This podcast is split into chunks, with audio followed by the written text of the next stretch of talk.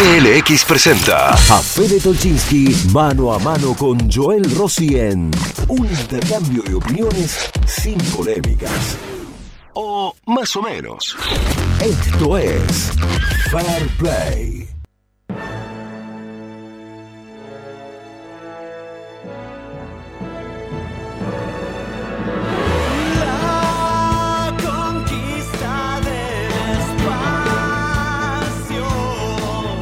Buen día para todo el mundo. ¿Cómo le va Fede Tolchin? ¿Qué dice? ¿Cómo va Joel? Buen miércoles. Acá estábamos hablando con usted en privado, digamos. Sí. Yo no. Mientras sonaba la Mío, tanda, no Yo le- no, ah, mira, Julio escribiendo en Fair Play. Eh, yo no le, no le creo las cosas que usted dice, Tolchin. que- No, no. Las cosas que vos decís, digamos. Es que no lo digo yo, lo dice. Y, pero vos para mí inventás. Yo te cuento, te cuento. Bueno, blanqueemos. No, no, no, no, El- no blanqueemos. No lo blanqueemos, No. listo. Dejémoslo ahí. ¿Tenés el celular con. ¿Hace calor hoy, puede ser? Sí. Yo anoche me fui a dormir con frío.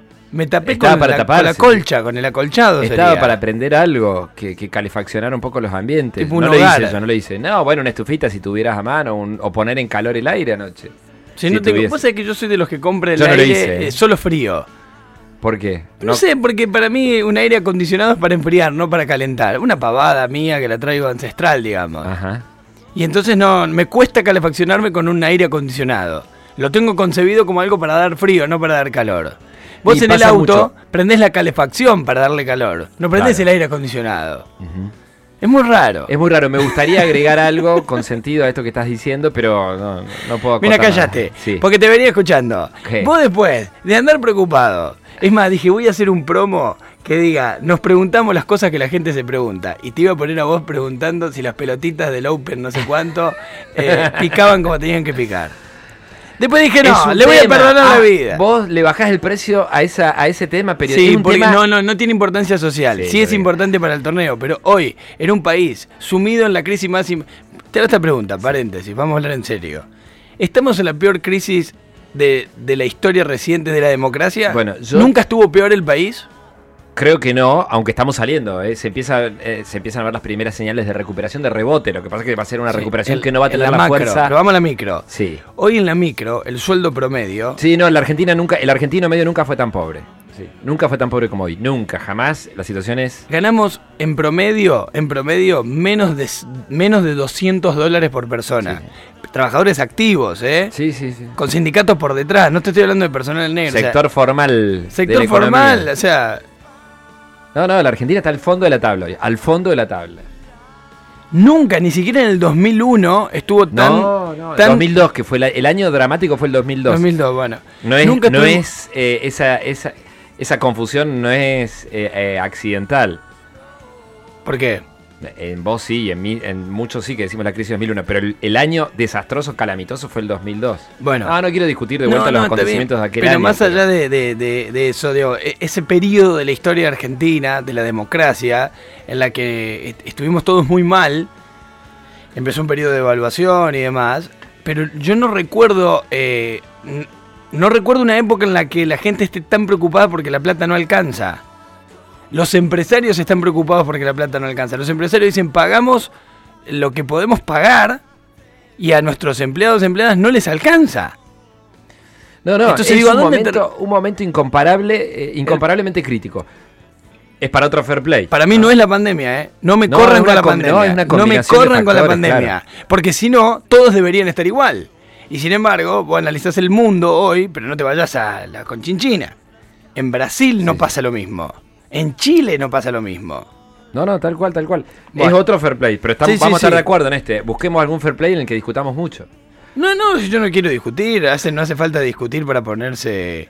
En Para hacer un espacio radial, eh, atractivo. Bueno, vamos a lo, a lo nuestro del día. Vos ya lo estuviste tocando en, en tu programa de la mañana porque es parte del, del- del- de la agenda del momento que lamentablemente arrastra ya mucho tiempo y tiene que ver precisamente con los femicidios y la violencia de género al tope. Y, y Córdoba está en su máxima expresión. Cinco femicidios en 32 días. Estadísticamente, en años anteriores, en todo el año teníamos 13, 15 casos, 16, o sea, 5 en un mes y dos días es mucho. Es mucho. Estadísticamente hay ahí eh, un recrudecimiento que no sí. sabemos a qué obedece. Bueno, vamos a repasar un poco. Eh, en los primeros 32 días del año, cinco mujeres fueron asesinadas en manos de hombres en distintas localidades de la provincia de Córdoba. El último fue precisamente en Villa María, vos lo estuviste tocando y abordando al tema. Ayer, en el programa que le sigue a este, en Encendidos, hicimos una crónica que le hizo Glesser, impecable como siempre, eh, y despertó muchas preguntas de los oyentes, que nos trajo a este Fair Play. A ver. Una de las preguntas de los oyentes ayer fue, sorprendido por la cantidad de femicidios en tan poco tiempo, era, ¿será entonces que tanta difusión, porque viste que se le está dando más difusión que nunca Claro, a esto? Claro. Antes era un caso policial más. Sí, un, Un femicidio. eh, eh, la mató por eh, un crimen pasional. Se usaba ese término que afortunadamente se, se Claro, incluso abandonó cambió. 10 años atrás. Sí. Pero, y entonces la gente dice, ¿cómo puede ser que estamos hablando tanto, se concientiza tanto? Eh, mirá vos, en Córdoba hasta tenemos un ministerio de la mujer, el polo de la mujer. Digo, se, se ha crecido en, eh, estructural e institucionalmente en, en esto. Se creó la figura del femicidio. E- El concepto no existía hace 10, 12 años. Bueno, no entonces, existía legalmente. La gente decía ayer, un par de oyentes decían, pero entonces será que al hablarlo tanto surte el mismo efecto que, viste, como pasa con los suicidios, que por ley está prohibido contar los suicidios, periodísticamente Sí, sí. no podemos. Se recomienda no abordar casos de suicidios porque se sostiene que puede generar un efecto imitación. Exacto. Bueno, ayer alguien decía, ¿será entonces que con los femicidios está pasando lo mismo? ¿Que comunicarlo tanto está generando un efecto imitación? Pregunta uno que la verdad yo no la puedo responder, no sin Yo analizarlo tampoco, un poco. pero la pregunta, la verdad que me, me, me conmueve, me, me impacta. La pregunta, hacérsela. che, Apelando hablar a tu acervo periodístico Sí. y a tu intuición, solo desde ahí, aclarando que solo desde ahí. ¿Qué sensación te da si tuvieses que apresurarte a dar una respuesta? Estás apurando a que tire una no, bueno, por eso, por eso. Pero frente a esa pregunta, ¿vos qué crees? Yo creo. ¿Puede el exceso de comunicación en, este, en estos términos generar un efecto contagio? Creo que sí. Creo que sí. Pero bueno, eh, no, no es algo que afirmo con, con absoluta convicción, pero Bueno, y tengo la intuición de que sí, de que puede haber algo. Y de otra eso. pregunta que se generó ayer, que la generaron los oyentes. Obviamente, Y que nos trajo este en, perdón, en condiciones preexistentes, ¿no? En patologías ya preexistentes, en tanto del de la víctima como del victimario. Escuchá, otra de las preguntas era si los sectores con menor acceso a la educación eran más propensos a generar este tipo de actos. Digo, la violencia de género está más instalada en los sectores con menos acceso a la educación, a la formación. Eso se preguntaron los oyentes de encendidos. Los- y, y ¿Y a raíz de eso, Julia, ustedes? nuestra productora general, dice, che, ¿por qué no armamos un fair play con esto? Uh. Y buscamos personas calificadas para responder, porque la verdad que nosotros no podíamos. Me parece muy fuerte, ¿eh? muy fuerte el interrogante. Bueno, está Betiana Cabrera Fasolis. Ella es médica, coordinadora del Observatorio Mumalá contra la violencia de género. Betiana, bienvenida a Pulso, bienvenida a Fair Play. Yo, el Rosy Federico Talchinqui, te saludamos. ¿Cómo Oh. estás?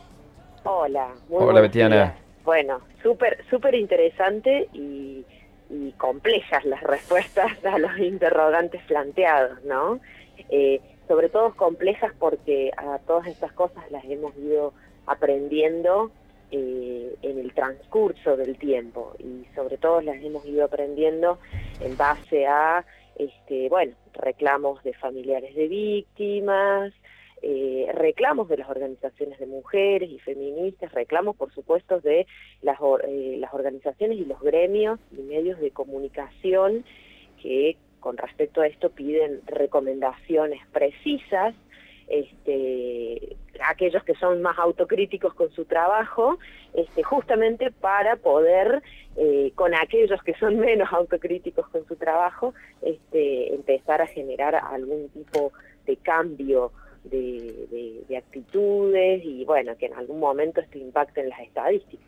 Betiana, y, y hoy, a priori, o, o con, con estas, eh, digamos, el trabajo este que vienen haciendo, ¿qué sostienen? Desde los medios de comunicación terminamos siendo, eh, de alguna manera, eh, estamos influenciando de manera negativa en estas cuestiones, o, no hay una influencia directa entre lo ocurrido en términos de femicidios y lo que se comunica? Mira, lo primero que hay que saber es que, bueno, lamentablemente en Argentina no tenemos un corte estadístico de cifras oficiales significativas.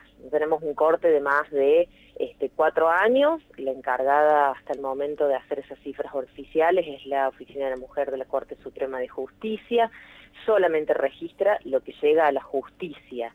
Eh, en ese marco, que es un reclamo permanente, y en ese marco las organizaciones que este, tenemos registros de femicidios, eh, también en un corte de años de que llega únicamente a 10 años, con todos los cambios que ustedes recién nombraron que existieron en estos últimos 10 años. A ver, en estos últimos 10 años este, tuvimos una, una ley que, que, bueno, que también es una ley eh, paradigma y de vanguardia contra la violencia, cambiamos nuestro código penal, tuvimos un ni una menos, se empezó a hablar del tema, se puso en agenda.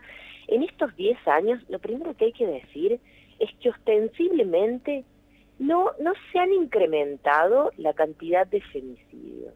Esto hay que decirlo así como tal y también para evi- evitar cualquier Claro. tipo de especulación este, política, nosotros, no, sobre todo partidaria. Lo que pasa es que Eh, ahora los contamos uno por uno. Claro, estamos hablando siempre de un promedio de un femicidio cada 28 horas, un femicidio cada 32 horas. Eso a nivel Argentina. Pese a que ha aumentado, por supuesto, la población en estos últimos 10 años, ha aumentado. Ahora, ¿cuál es el tema? Es que eso tampoco es una buena noticia, porque en estos 10 años sí tenemos que decir que aumentó la visibilización pública del tema, está en agenda, bueno, los medios hablamos de esto, las organizaciones hablamos de esto, las feministas reclamamos y exigimos y tenemos incidencia por esto y no han descendido los femicidios. Entonces, lo que sí hay que decir, que por supuesto eso es una mal noticia. La verdad es que, eh, bueno, los estudios indican que no, que, que no, este, no existe un efecto contagio siempre y cuando la crónica de estos hechos se haga en base a este, el enfoque desde la violencia de género. Si nosotros hacemos el enfoque desde fue y le prendió fuego, primero agarró el alcohol, abrió la tapita, se lo tiró encima, o cómo fue que, cómo fue todo el trajín desde que la empezó a violar, la secuestró hasta que la terminó asesinando de la manera más cruda.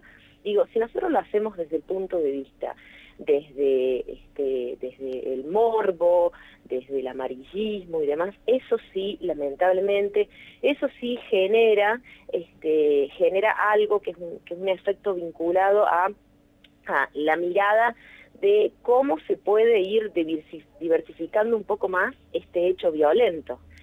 Que eso, digo, eso es algo que ya compete a las recomendaciones periodísticas y demás que no hay que hacer, porque justamente esas cosas son en realidad no las que hacen que esta persona, este, este agresor, se decida a ir a asesinar a esta víctima, pero sí son las cosas que hace que este agresor tal vez, en vez de asesinar a esta víctima con un arma de fuego, la asesine con un arma de fuego, después planee enterrarla, enterrarla abajo este, de una capa de cemento, llevarla a un basural, tirarla un río y demás.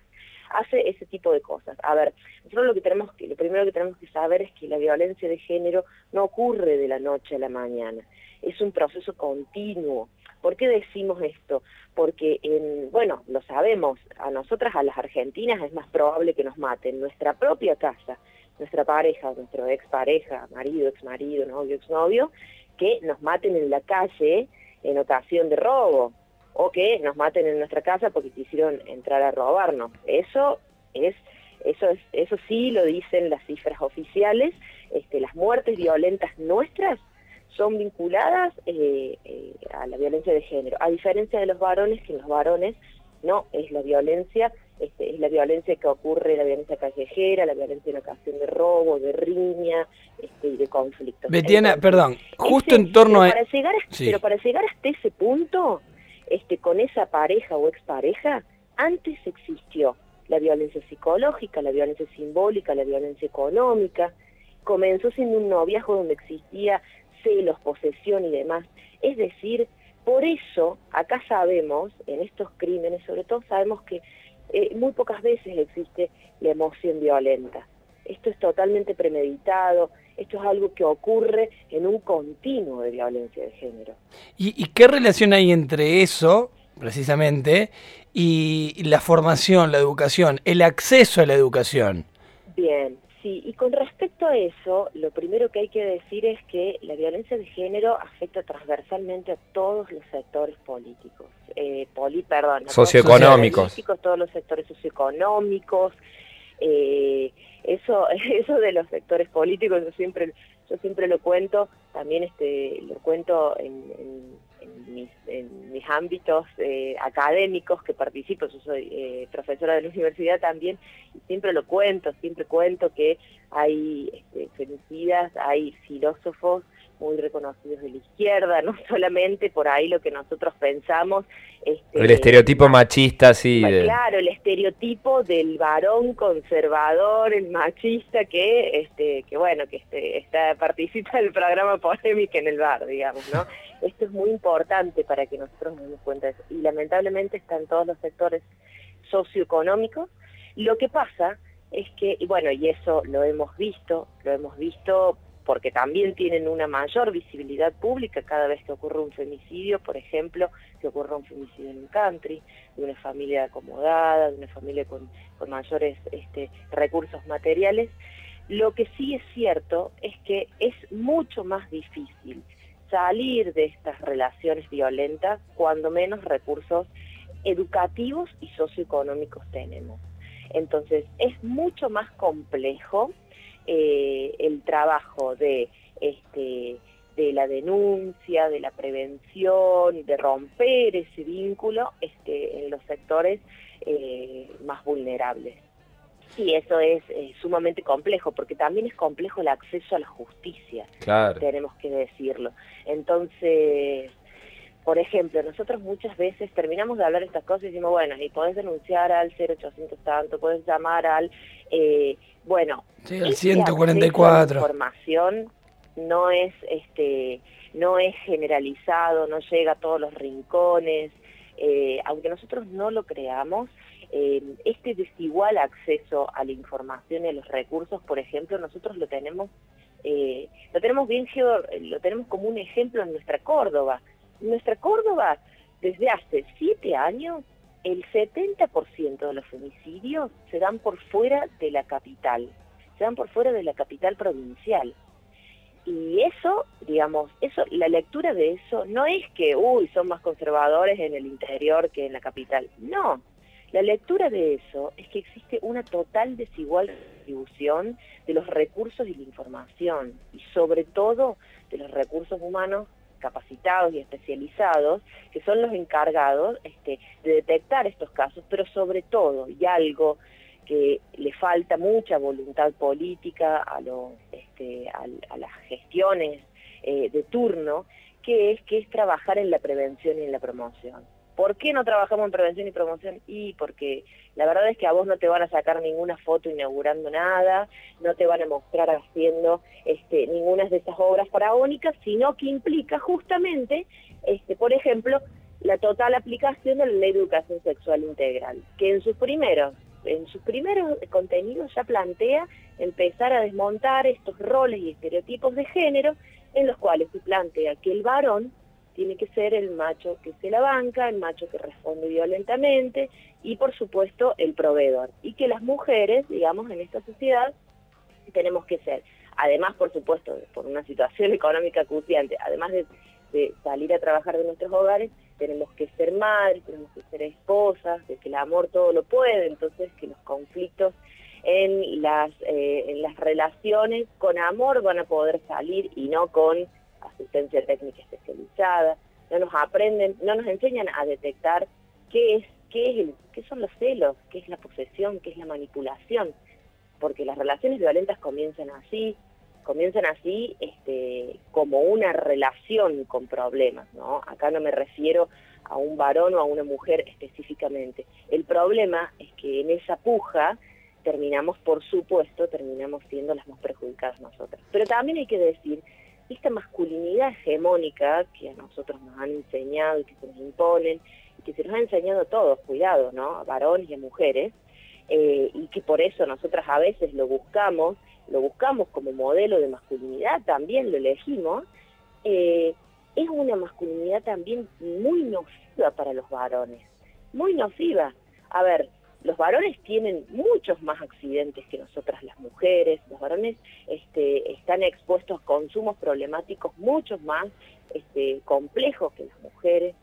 Bueno, ustedes recién hablaban de los suicidios, eh, la segunda causa de muerte de eh, varones jóvenes en nuestro país lamentablemente son los suicidios. ¿Por qué es? ¿Porque los varones se deprimen más que los adolescentes se deprimen más que las adolescentes? No, es porque a los varones no les hemos permitido socialmente decir que están tristes, decir que están mal, que están angustiados, decir que tienen que buscar ayuda especializada y decir, por supuesto, este, decir que ya no tienen más ganas de seguir con su vida, que ese es el primer signo de alerta que tenemos los profesionales de la salud para poder trabajar con eso. Entonces, lamentablemente, eh, el trabajo de prevención y promoción eh, es el que el que el que más este el que más recursos y presupuesto debería tener asignado y hoy por hoy es el más olvidado. Hace mucho que no se hacen campañas públicas en la provincia acerca de este, cómo prevenir y cómo promocionar. Y por supuesto lo otro, el presupuesto asignado a los equipos interdisciplinarios, los recursos humanos especializados, que tienen que estar no solamente en el polo integral de la mujer, sino que tienen que estar en todas las localidades, todas las ciudades del interior a disposición. Porque el problema que tenemos también en las localidades y ciudades del interior es que, bueno, todos nos conocemos, entonces vamos a denunciar y bueno, vamos a denunciar a una comisaría donde el que nos recibe, el comisario, el que sea, primero, tranquilamente puede opinar sobre nuestra vida y segundo, este, sabemos que eso no va a tener tanta confidencialidad, sabemos que eso, bueno, se requiere de mucha, mucha capacitación integral para eso. Betiana, te agradecemos muchísimo Un el gusto, contacto, Betiana, ¿eh? impecable la, No, la descripción. muchas- muchas gracias, por tu tiempo. Muchas gracias a ustedes por el compromiso de cronicar esto. Y yo lo otro que quería decir es, eh, bueno, yo eh, soy médica, especialista en medicina familiar y general. Eh, actualmente hay dos bibliotecas también desde la Organización Mundial de la Salud, ¿no? Con respecto al tema suicidio. Le- eh, no hablar del tema no nos ha protegido.